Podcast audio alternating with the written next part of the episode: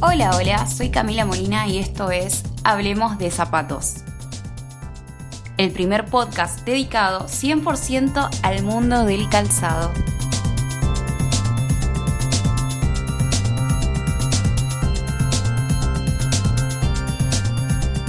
Probando, probando, al aire en 3, 2, 1. Hola, hola, bienvenidos una vez más. Mi nombre es Camila y esto es Hablemos de Zapatos. ¿Cómo andan? ¿Cómo están? Por acá todo muy tranquilo. Y si todo salió bien, ya arranqué a publicarles de forma prolija las imágenes de cada episodio en Instagram. Se las voy a dejar en destacadas y esto es más que nada para que tengamos las imágenes, fotos y videitos de forma cronológica al alcance de la mano. Bien, ahora sí, a lo que nos convoca. El tema del día de la fecha, tal como leyeron en el título, son las famosas hawaianas. Algunos les dicen hawaianas, pero lamento corregirlos esta vez, pero es Havaianas. ¿Qué es el gentilicio de Hawái en portugués? Y acá no me van a negar que no tienen o tuvieron un par de esta marca. Yo por lo menos, si mal no recuerdo, mi primer par fue color blanco cuando tenía 7-8 años e iba a la colonia. Bueno, ya sé que esto no le importa a nadie, pero lo cuento así me conocen un poco más. Bueno, ya sé que nadie me quiere conocer, pero actualmente tengo tres pares y me inclino por la línea de colores metalizados. Todas las compré en viajes y una la tengo hace casi 10 años. Imagínense. Bueno, retomando. En este episodio vamos a charlar sobre sus orígenes, su evolución en el tiempo y muchas curiosidades. No sé si escuchan, pero está pasando un helicóptero. Gracias, helicóptero. Seguimos. Para empezar con toda la información, primero vamos a repasar algunos conceptos. Acá en Argentina llamamos OJ a este tipo de calzado. La palabra ojota deriva del quechua de la palabra uyuta, que hace referencia a la descripción de este tipo de calzado.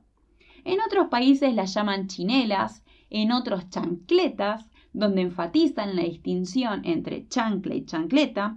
Chancleta, lo que llamamos ojotas con la capellada en Y, que tiene la tira entre dedos, y chancla a la sandalia con una sola faja en la capellada.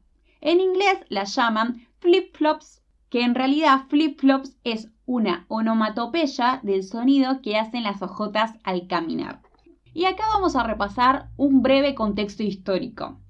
Es breve, así que no nos vamos a adentrar en todo el rollo de las fechas, ni de las civilizaciones al detalle, ni tampoco toda la parte del calzado como un símbolo de estatus, de poder y clases sociales. ¿Sí? Bueno, entendemos como sandalia al calzado abierto en la punta y el talón, hay data que existen hace 10.000 años aproximadamente, de la mano de las civilizaciones más antiguas, donde cada una de estas culturas desarrolló su propio estilo con los materiales que tenían al alcance. Mucho después, desde la Edad Media hasta el siglo XX, la moda siempre ha estado marcada por la realeza y las clases nobles occidentales y cuyos ideales no entraba para nada a mostrar los pies ni los tobillos en público. Por lo cual, la sandalia quedó prácticamente relegada. Al finalizar la Primera Guerra Mundial, en la década de los 20, las sandalias vuelven a incorporarse definitivamente al mundo de la vestimenta. Unas décadas más tarde, para los 60, nacen las hawaianas en Brasil de la mano de... A ver si adivinan la empresa matriz. Les doy una pista, es una compañía que nace a finales del siglo XIX con el objetivo de industrializar un X tipo de calzado de lona. Y la segunda pista, el inversor de esta tradicional firma fue un escocés, un tal Fraser. Les doy unos segundos para que piensen. Muy bien, la respuesta correcta es la fábrica de alpargatas. Si adivinaron, quiere decir que escucharon el episodio número 2 sobre las alpargatas y si no, vayan a escucharlo cuando terminen este. Repasemos rápido así estamos todos en la misma sintonía.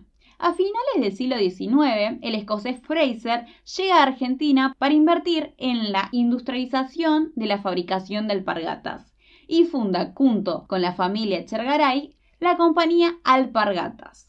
Unos años más tarde, para 1907, expande el negocio a Brasil y funda Alpargatas Brasil Sociedad Anónima. A través de los años va cambiando el modelo de negocio y el nombre. Por ejemplo, Fábrica Brasilera de Alpargatas y Calzados, Alpargatas Company SA, Alpargatas Brasil, entre otros. Para 1910, esta empresa proveía de alpargatas a los trabajadores de café en Brasil. Años más tarde, comercializaban zapatillas de lona hasta jeans. Son y fueron los responsables de las marcas como Topper, Ranca, Conga, Havaianas y Timberland. Entonces, retomemos. Para 1962, en Sao Paulo, la compañía alpargatas funda Havaianas, una marca de hojotas inspiradas en las sori japonesas. Sori. Les voy a escribir un poco las sori. Son esas hojotas medio cuadradas que no tienen un corte anatómico en la suela. La suela es de fibra de arroz, caracterizadas por su anao, no sé si lo estoy diciendo bien, Anao. que vendría a ser la capellada en Y, generalmente hecha de tela. Se dice que antes del lanzamiento de Havaianas, algunos ejecutivos de alpargatas viajaron a Japón. Y ya que estamos hablando de la Sori, son justamente la razón por la cual la goma de Havaianas tiene relieves imitando los granos de arroz. Y esta sí que no la sabían. Para 1964, todo el sector trabajador de Brasil tenía su par de Havaianas. Los primeros colores fueron azul y blanco y se vendían en pequeños comercios o por vendedores ambulantes que viajaban por todo Brasil en furgonetas. En este periodo, la empresa encontraba dos desafíos. Primero, que era visto como un calzado de las clases más bajas, imposibilitando la expansión a otros mercados, y segundo, que se habían multiplicado las imitaciones y la competencia. Dos años más tarde, para el 66, la empresa Alpargatas registra la patente de Havaianas. Uno de los eslogans fue Protégete frente a las falsificaciones. Havaianas, las originales, no se deforman, no huelen y no se le caen las tiras. Sinceramente me parece súper largo el eslogan. Seguimos. Para 1969, por un error accidental, se produjo la primera variación de color. Entonces, por error salió de sorpresa una tanda de hojotas color verde, pero tuvieron muy buena repercusión y aceptación en el mercado. Para los 70, el nuevo eslogan era Havaianas as legítimas. Ahora sí, me gusta muchísimo más este eslogan. Voy a ver si les puedo dejar un pedacito del comercial, así lo escuchan. Esse amor antigo, fique de olho na marca Legítimas Só Havaianas. Legítimas, só havaianas. Luego, para 1973, el gobierno brasilero incluyó las hawaianas en la canasta básica de productos de primera necesidad para poder controlar su inflación. Las hawaianas se encontraban junto con el arroz y los frijoles.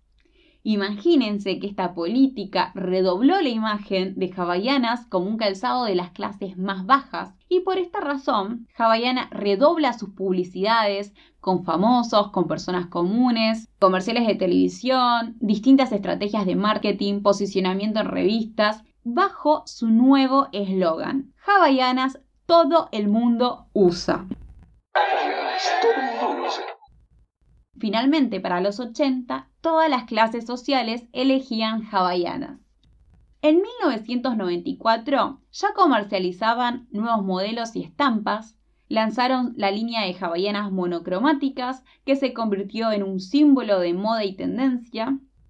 También nace la famosa hojota con flores de hibisco y la marca se estaba consolidando como un ícono de cultura brasilera todo un símbolo junto con sus paisajes, su gente y sus costumbres.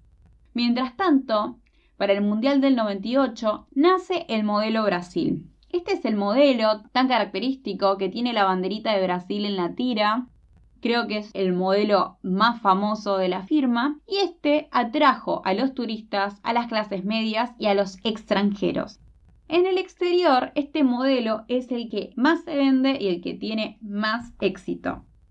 Havaianas se extiende por España, por Portugal, Francia, Italia, Reino Unido, Estados Unidos, República Dominicana y Japón.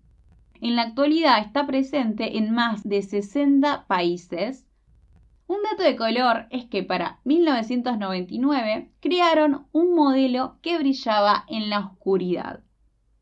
Para los 2000-2001 ya contaban con la línea Special Collection con modelos con cristales incrustados, detalles metálicos, detalles cosidos a mano, y realizaron varias alianzas con distintos diseñadores y reconocidas marcas como Swarovski o Gap, por lo que Havaianas empieza a adquirir cada vez mayor importancia y posicionamiento en el mundo.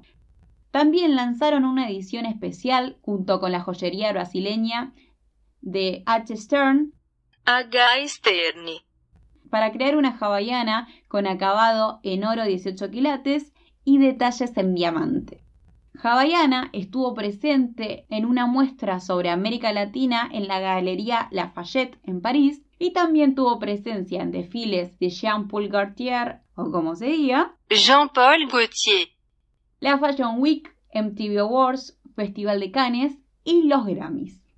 Para 2003 realizó colaboraciones para la preservación de especies junto al Instituto de Investigaciones Ecológicas de Brasil.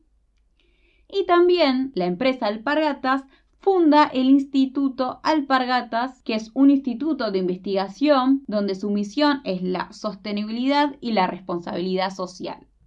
Más adelante, para el 2007, Havaianas ya contaba con oficinas en Soho, Nueva York, en España y se expande por Europa.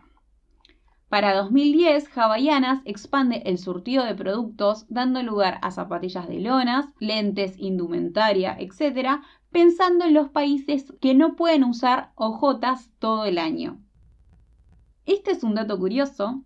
Obama fue noticia porque según los historiadores coincidieron que era la primera vez que se veía un líder del mundo libre usando nada más y nada menos que unas ojotas, una delgada tira de goma en sus pies, en un lugar público. Esto fue noticia, fue polémico en su momento, así que nada, se los dejo, la noticia está en internet. Y en resumen, Havaianas es una empresa establecida, una empresa madura, sinónimo del compromiso, confianza y cultura. Ahora sí, vamos a hablar un poco sobre la fabricación. De los 11.000 trabajadores de la compañía Alpargatas, 3.200 empleados son de Havaianas. El único lugar del mundo donde se producen es en el Parque Industrial de Campina Grande, en Paraíba, donde se producen y se fabrican 12 pares de hawaianas por segundo. Cuentan con una propuesta de 500 modelos por año. En cuanto al material, se dice que es una mezcla de caucho brasileño e importado que se comprime y como resultado se obtiene un material liviano, duradero, resistente, que no quema y que se puede mojar. Se vende un promedio de 200 millones de pares por año. Por cada tres brasileños, dos en promedio consumen un par de hawaianas por año. Y esto quiere decir que cerca del 85% de toda la población de Brasil cuenta con un par de hawaianas. Según el documental de hawaianas del 2015, se han fabricado y vendido más de 2 billones de pares desde que Havaianas fue fundada y que si se colocan en línea recta las hojotas talle 37, es posible dar 50 vueltas a la Tierra. Y ahora vamos a hablar un poco sobre los precios. En Brasil, el modelo monocromático, el modelo tradicional, el, que es todo un mismo color, cuesta al día de la fecha 26 reales. Y la versión mundial, que es el que tiene la banderita, cuesta unos 38 reales aproximadamente. En Estados Unidos, el modelo monocromático tiene un costo de 18 dólares y la versión mundial de 24 dólares. Y en Argentina, el modelo monocromático cuesta alrededor de 1.209 pesos y la versión mundial unos 1.639 pesos aproximadamente. Y para ir cerrando el episodio, vamos a charlar sobre algunas curiosidades. Para un comercial de televisión, Havaiana fabricó una hawaiana gigante de más de 138 pies, que es 42 metros aproximadamente, y más de 4 toneladas. Quédense tranquilos que les voy a dejar una foto en Instagram. Y el comercial consistía que varias celebridades caminen, jueguen sobre esta ojota gigante. La verdad que me encantaría saber qué pasó con esta super hawaiana. ¿Se habrá convertido en miles de hawaianitas? Sigo pensando en qué momento aprobaron este proyecto. Me parece un poco desquiciado y fascinante al mismo tiempo. Me imagino todos en la mesa de ejecutivos y uno levanta la mano y dice, ¿y si hacemos una hawaiana gigante de 4 toneladas? Sí, la verdad que me parece un poco extremo, pero, pero me gusta, me gusta. Otra curiosidad es, y en 2006 en Australia, Havaianas rompe un récord y entra a los Guinness por primera vez bajo la categoría la línea más larga de inflables. Los inflables son de Havaianas, tienen la forma de un OJ y es donde 2.088 personas flotaron con estos inflables, formando la cadena humana más larga jamás antes vista. Este es un evento anual de Havaianas, se llama Australia Day Challenge. Australia Day Thong Challenge. Es un desafío anual que convoca a los australianos y consiste en pasar el día en las playas la inscripción incluye el inflable en forma de hawaiana y un porcentaje de la suma recaudada se dona a proyectos sociales. Y ahora sí, muchas gracias por escuchar hasta acá. La verdad que fue muy divertido grabar este episodio. Es una marca que me gusta mucho y traté de cubrirles los que son para mí, los momentos, los datos, las curiosidades más importantes de Hawaianas. Y justamente en este momento tengo puestas mis hawaianas doradas, pues cuarentena. Hawaiana se ganó el mercado mundial, es un sinónimo de ojotas en todo el mundo, una marca con mucho compromiso social, como símbolo de la cultura brasilera. Si todavía no me seguiste en Spotify, Evox o Apple Podcast, te invito a que me sigas y a partir de esta semana también estamos en Google Podcast, Recordad que tenemos episodios semanales o casi semanales. Todas las sugerencias son bienvenidas y si me querés dejar alguna o simplemente dejar un comentario, lo podés hacer en arroba hablemos de zapatos en Instagram, donde también les dejo fotos que dan contexto a cada temática. Te espero en el próximo episodio y les mando un abrazo virtual.